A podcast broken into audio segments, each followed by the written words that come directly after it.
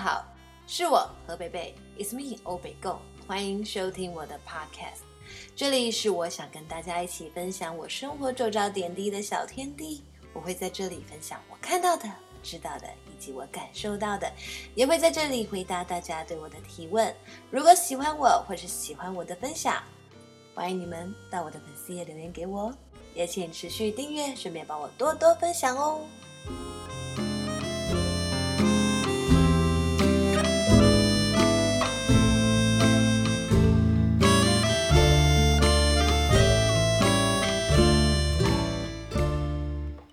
Hello，大家好。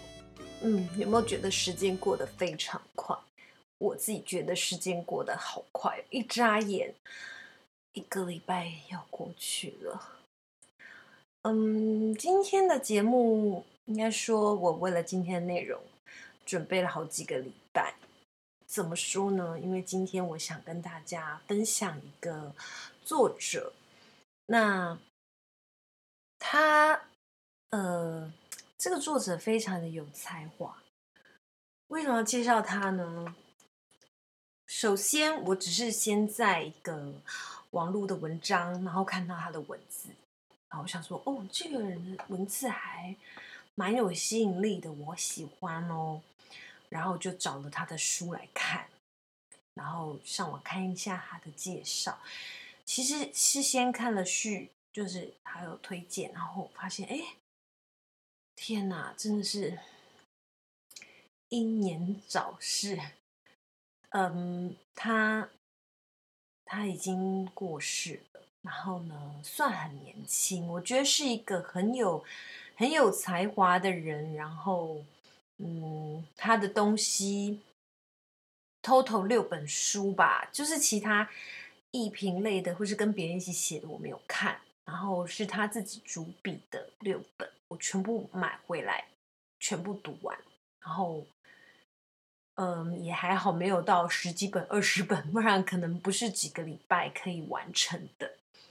呃，然后她是一个女生，她叫做李维京，不知道大家有没有听说过她？其实她还蛮有名的哦。你知道她有跟那个蔡依林合作过，呃，合作过就是帮蔡依林写歌词。大家呃应该知道蔡依林那一个新那个专辑《Ugly Beauty》，他那时候就有跟这个李维菁合作，然后两个人有面对面的聊天，聊一些想法，然后李维菁就是写了一个短文给他，符合他当下的心情，而且呢，他就把它呃放在收录在他专辑的序曲，那一首叫什么呢？我来看看，OK。他留的那个序曲是，哦，恶之必要，大家可以去看一下。然后还有他的这个长篇小说里面这个生活是甜蜜啊，又在二零一七年的时候被改编为台式的这个阅读时光二系列同名电影电视电影，那是杨谨华主演的。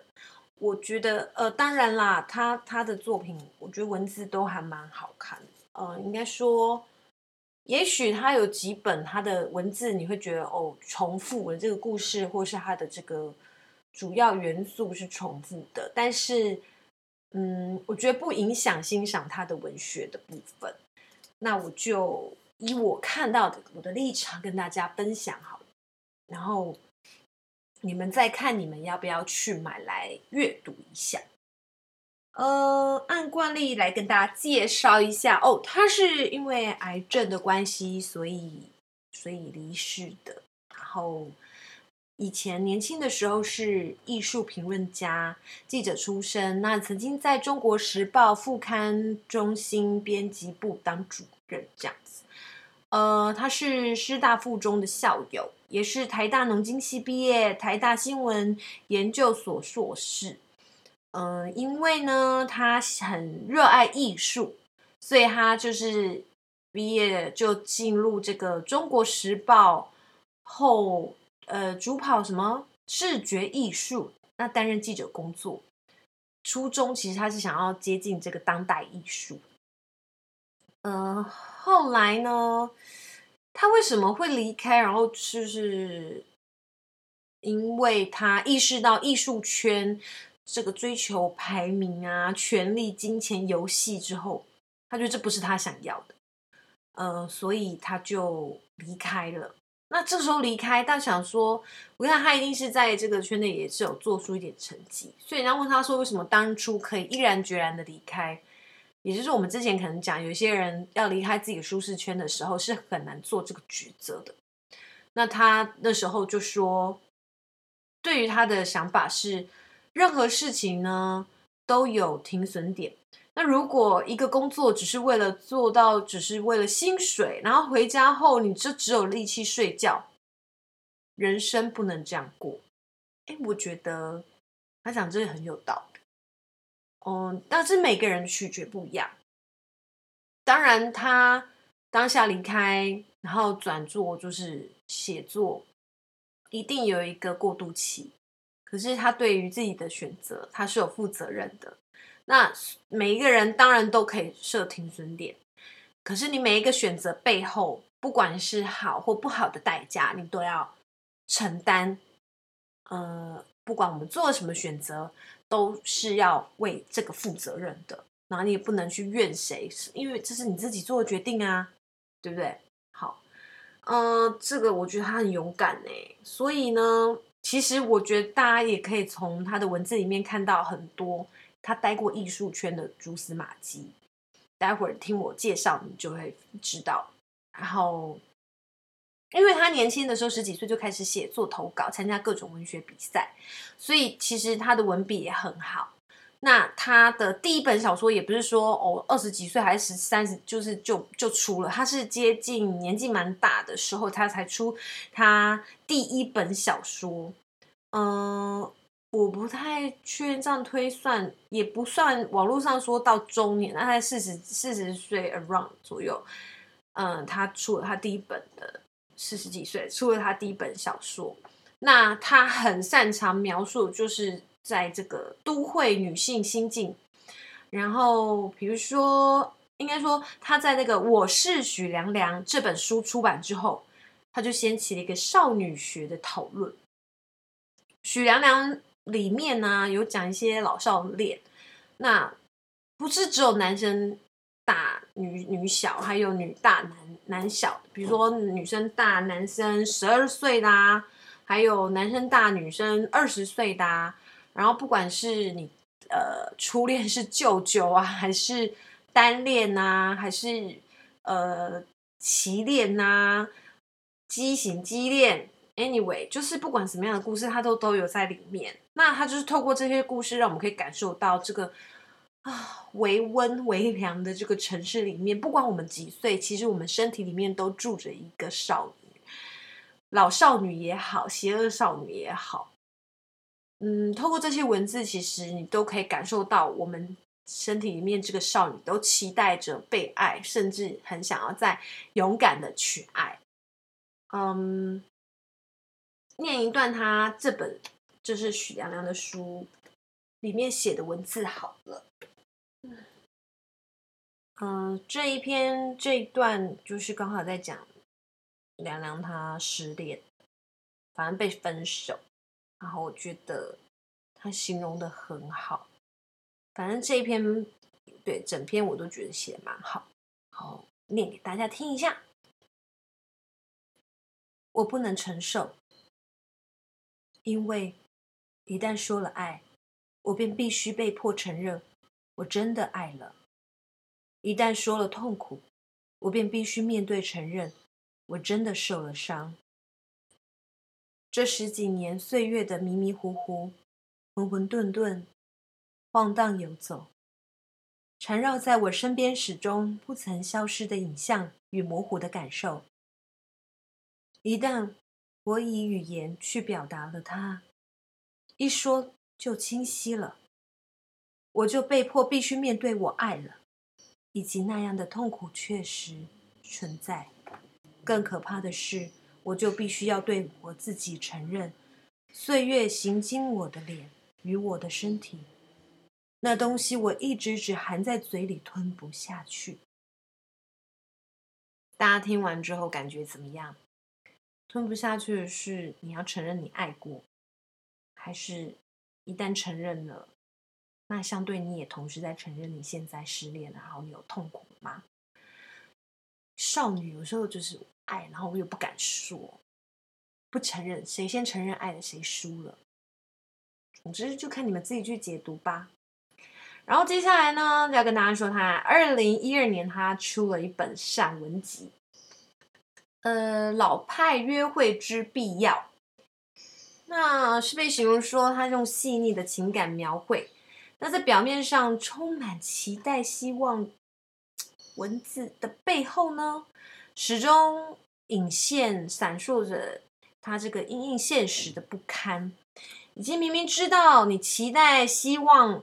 这个空洞、无根的悲哀，怎么会？嗯，对啊，好像是，好像很有希望，但是又蛮负面的，对不对？反正因为它每一篇都短短的，但是它意味十足，我觉得也是可以买来看。很短嘛，你就看，就是坐车的时候、上厕所的时候、无聊的时候、午休的时候，就是可以看一下。嗯，要念一段它上面的。其实你如果网络上找一些什么京剧、经典名句，它它的这本书里面来蛮多，比如说，嗯，灵魂湿湿的，眼睛干干的，思念种种的，欲望深深的，天空咸咸的，而人生很弱。嗯，哎，蛮顺口的，也不是顺口溜哈，但是觉得还蛮不错。然后还有比如说还有一句，我们要散步。我们要走很长很长的路，约莫半个台北那么长，约莫九十三个红绿灯那么久的手牵手，听起来好像很浪漫。哦，比如说，哎，我记得好像还有一句什么，你的字漂亮吗？我写信给你，好像在撩妹，对不对？但是为什么说是老派约会之必要？你们要自己看。他就说：“你约我一次两次，我不会答应；你约我第三次，我就会出去。一种矜持的嘛。那这本我要念什么给大家听呢？哦，我念这个好了。这一段来自于小小六月这一篇。你上次给我的温柔，大概只能再支撑一个礼拜而已。”请不要怪我，我已经省着点用了。这点时间，我尽量不要一口气太过激烈，慢慢舔着，慢慢细数。我当然疑心自己对温柔的瘾头太大，也偷偷埋怨你给的剂量不足，导致现在担心补给的匮乏与正当性，又担心这般屡次温柔。我快因抗药性，必须加重施打的次数与剂量，而你好温柔，嗯，有点甜，但是又有点，好像藏在后面的是苦的。你好温柔，我觉得有一种，嗯，看完呢，整个心会有想谈恋爱的感觉。但是我觉得他文字是有藏着，就是告诉你，这后面谈恋爱的背后是要付出代价的。嗯，不晓得，但是我觉得你们自己翻，每个人有自己的想法。那接下来呢？OK，大家也说了，当小说家是不好当的，所以呢，李维京他自称是一个没有社交生活的人。其实旁边人看就是。你知道，当他旁边的人都外出游玩啊，然后或者在睡觉的时候，他跟大家的作息是不一样的。他花了很大量时间在写作，呃，很自律定那个时间表，一天呢可以写十二个小时，半夜就算再累，他也会写。他不为了任何的目的而写，他就是想写，然后。你说一练习也好啊，或什么，反正他就是这样子，所以他才有机会得到这个书展大奖的荣誉。嗯，我们之前就跟大家说，机会不会平白无故献给你，我就是除非你真的运很好。那他就是一个很努力写的，所以呢，他的认真努力跟一个热情吧，所以你也会从他的书里面看到这个半夜写小说不睡觉的的女子的故事。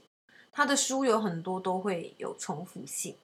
那她有一本图文书，呃，如果你们是不喜欢看字，然后喜欢看一些插画，然后呃，对，比较悠闲派的，你们可以看 Pico 罐头，因为这本呢是他跟一个叫苏皮的一个插画家一起合作。苏皮也很可爱，因为我看他名字，他叫呃苏皮汤，就是翻译是浓汤汤汤，对，苏皮。Anyway，他的画风呢是比较日式一点的嘛，比较细腻一点的这种画风。然后呃，这本书你可以轻轻松松，其实等于是看一篇散文，不到小说，可是散文、小说、故事、散文故事吧。然后。呃，配合着他的这个图画，嗯，这本我觉得不爱看文字的朋友可以参考。他就在想说一个写呃，为了成为写作家的单身女子哦、在大都会独居，她每天呢跟文字奋斗，奋斗，奋斗到很凌晨啊，然后反正天亮啊，然后白天睡觉啊。他唯一的伙伴就是可能是街角的便利商店吧。半夜就是写不出来，然后全世界都睡觉的时候，看街角这个便利商店灯，他会觉得自己不孤单。嗯，那我觉得这本书，如果想稍微了解写作家有多 辛苦，可以看一下哦。你看完就不会觉得孤单，然后也会知道说，如果你想要写作的话，你要付出多少努力哦。因为他有写到说，可能他。遇到瓶颈写不出来了，好，离开大都市，回到乡下，回到家里，他才真的写出些什么。反正这些都是过程啊，我们那种努力的、辛苦的这个过程呢，都会成为你往后不管是在写作啊，还是在呃任何创作或是工作上面的一个养分。好哦，那。我刚刚有说他在艺术圈嘛，艺评家，你们是不是听完之后会觉得对艺术圈很好奇，对艺评家的生活很好奇？那你们可以选择《生活是甜蜜》这本小说。那这本小说的主角叫景文啊，他的身份背景刚好就是艺评家。有时候我都会想说，他写的这些故事会不会就是跟他有关系的，还是？嗯，只是他的幻想，就像我刚刚说的嘛，这个你的人生的过程都会是你的养分，所以可能是他经历过，或是他看到，或是他身边朋友的故事，他把它写进去。那这本书就是在讲这个景文他的呃价值观，然后讲他的工作内容，然后写他的这个感情观。写一些他的前辈啊，还有呃同行接触艺术家，或者是他男女朋友，或是就是对身边的人，一些他成长于他的自觉。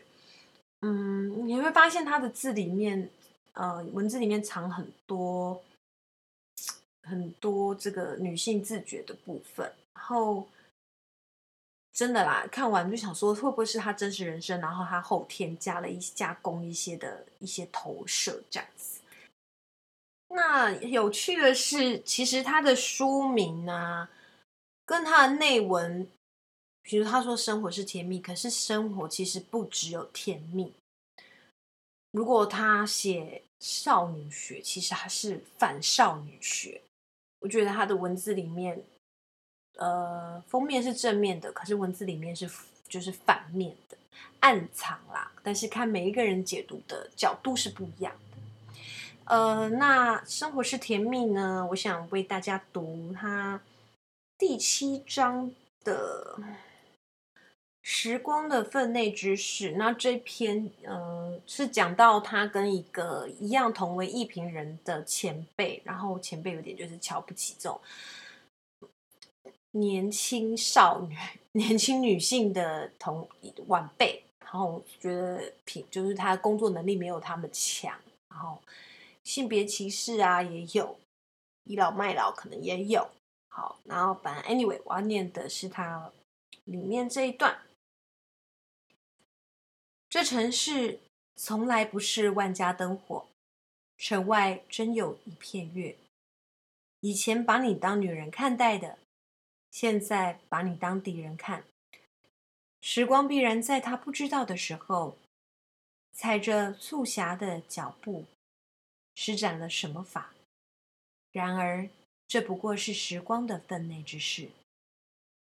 他看着自己的手指，幻想着将指甲剪下来，往外面天空一贴，就成了不知道谁窗前的床前明月光。嗯，这个是生活是甜蜜，是如果是想要看小说的，就可以考虑哦。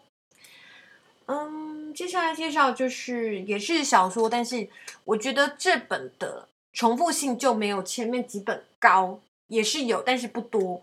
前面呢很容易就会看到一些重复性，比如说艺评家的，然后嗯，写作家的，anyway 就是一些一些元素是重复的，但不影响大家对他。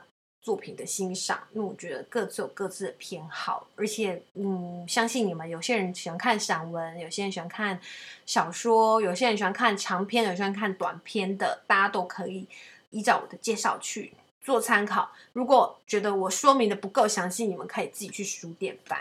那还有另外一本小说，呃，是比较不一样的。我觉得如果你们是对。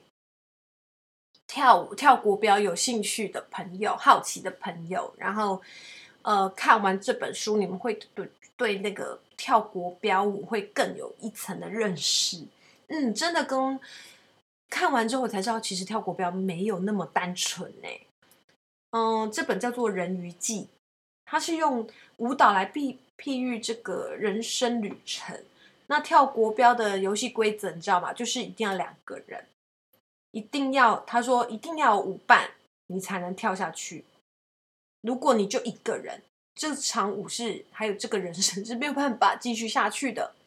所以，也许有人会跟你说，在你找到舞伴之前呢，你只要好好练习你的基本功，一定可以找到适合你的舞伴。有些人为了找到那最完美的舞伴，不管有没有爱啊，不管对方喜不喜欢跳舞啊，只要能留下对方。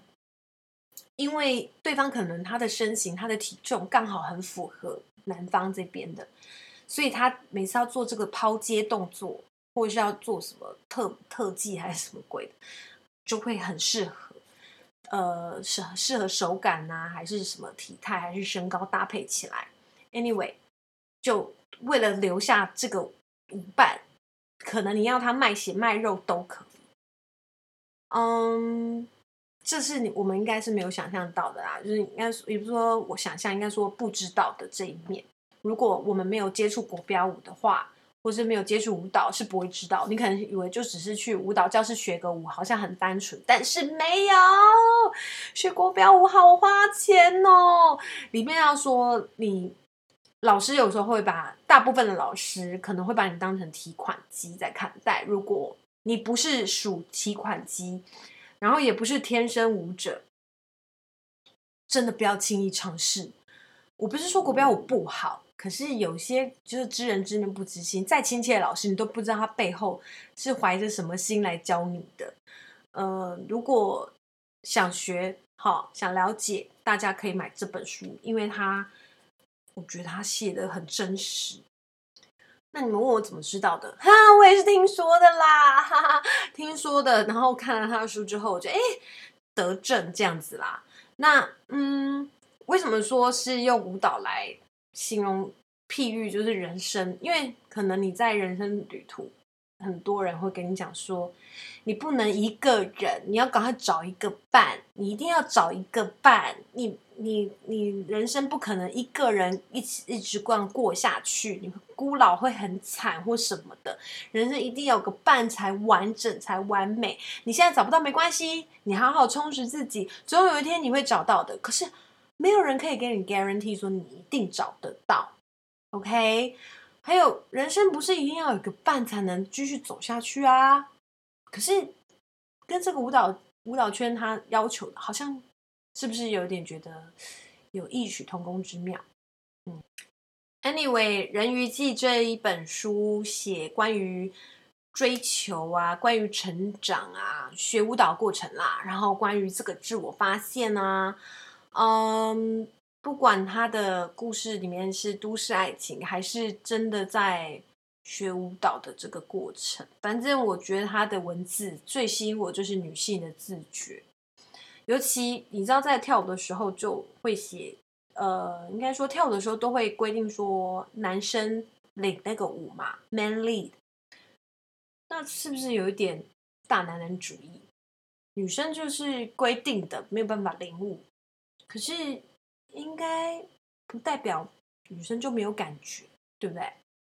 嗯，也有是女生拍子打得很准，反而是男生拍子不准。可是男生不准了，他还去骂那个舞伴说你没有跟上，好好笑哦，对吧？好，这是题外话啦。我。我也不懂国标啦，但是略知略知，呵呵呵。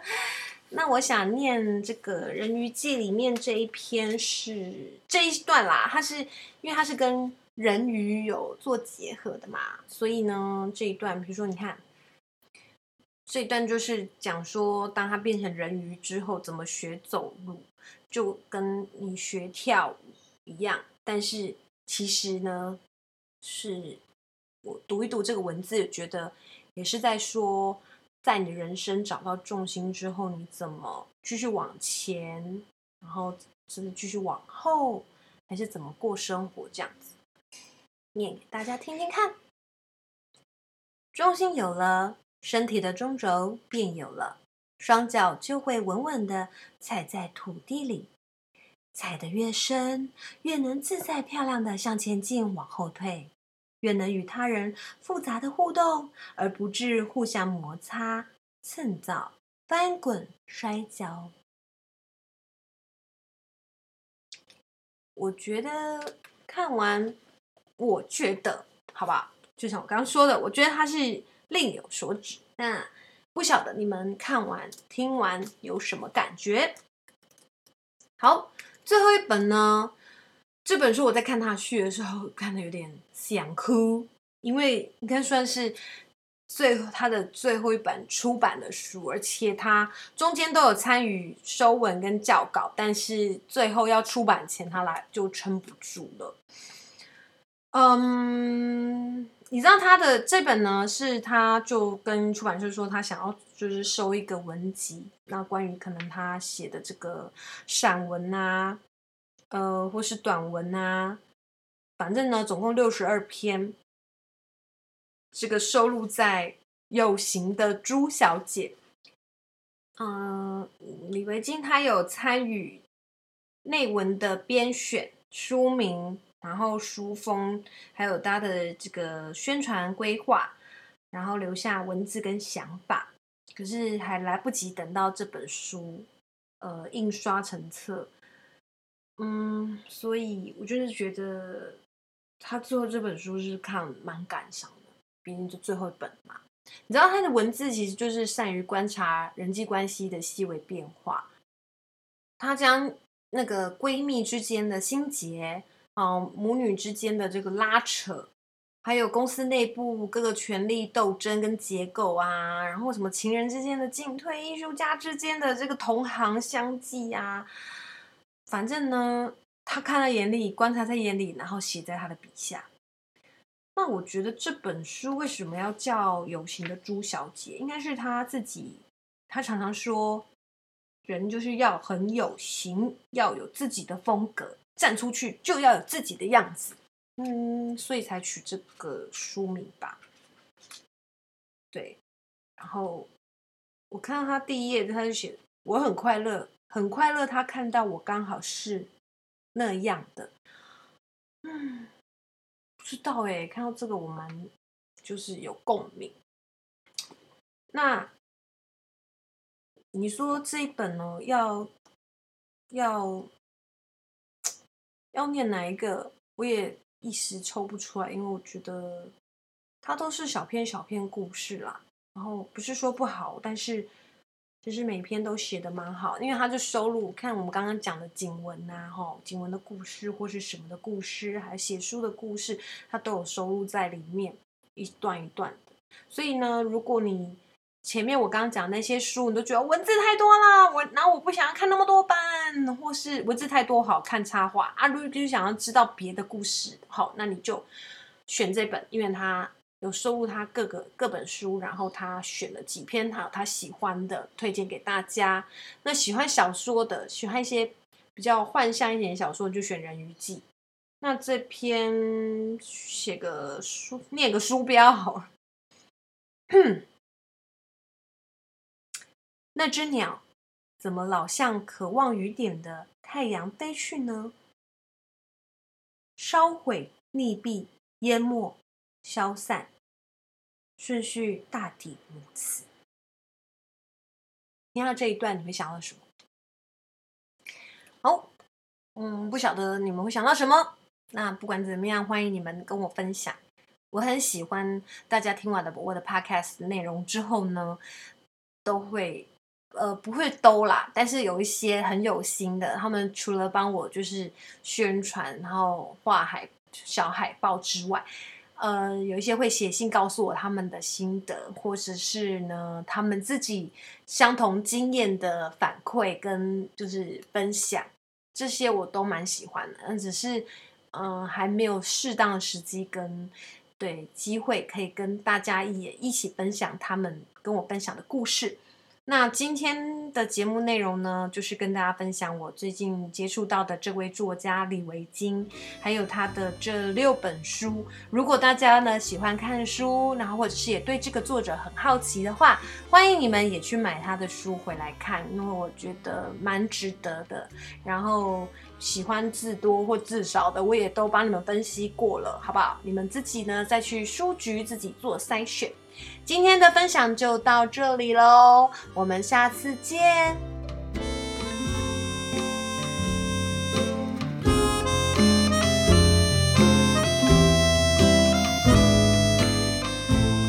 大家喜欢今天的分享吗？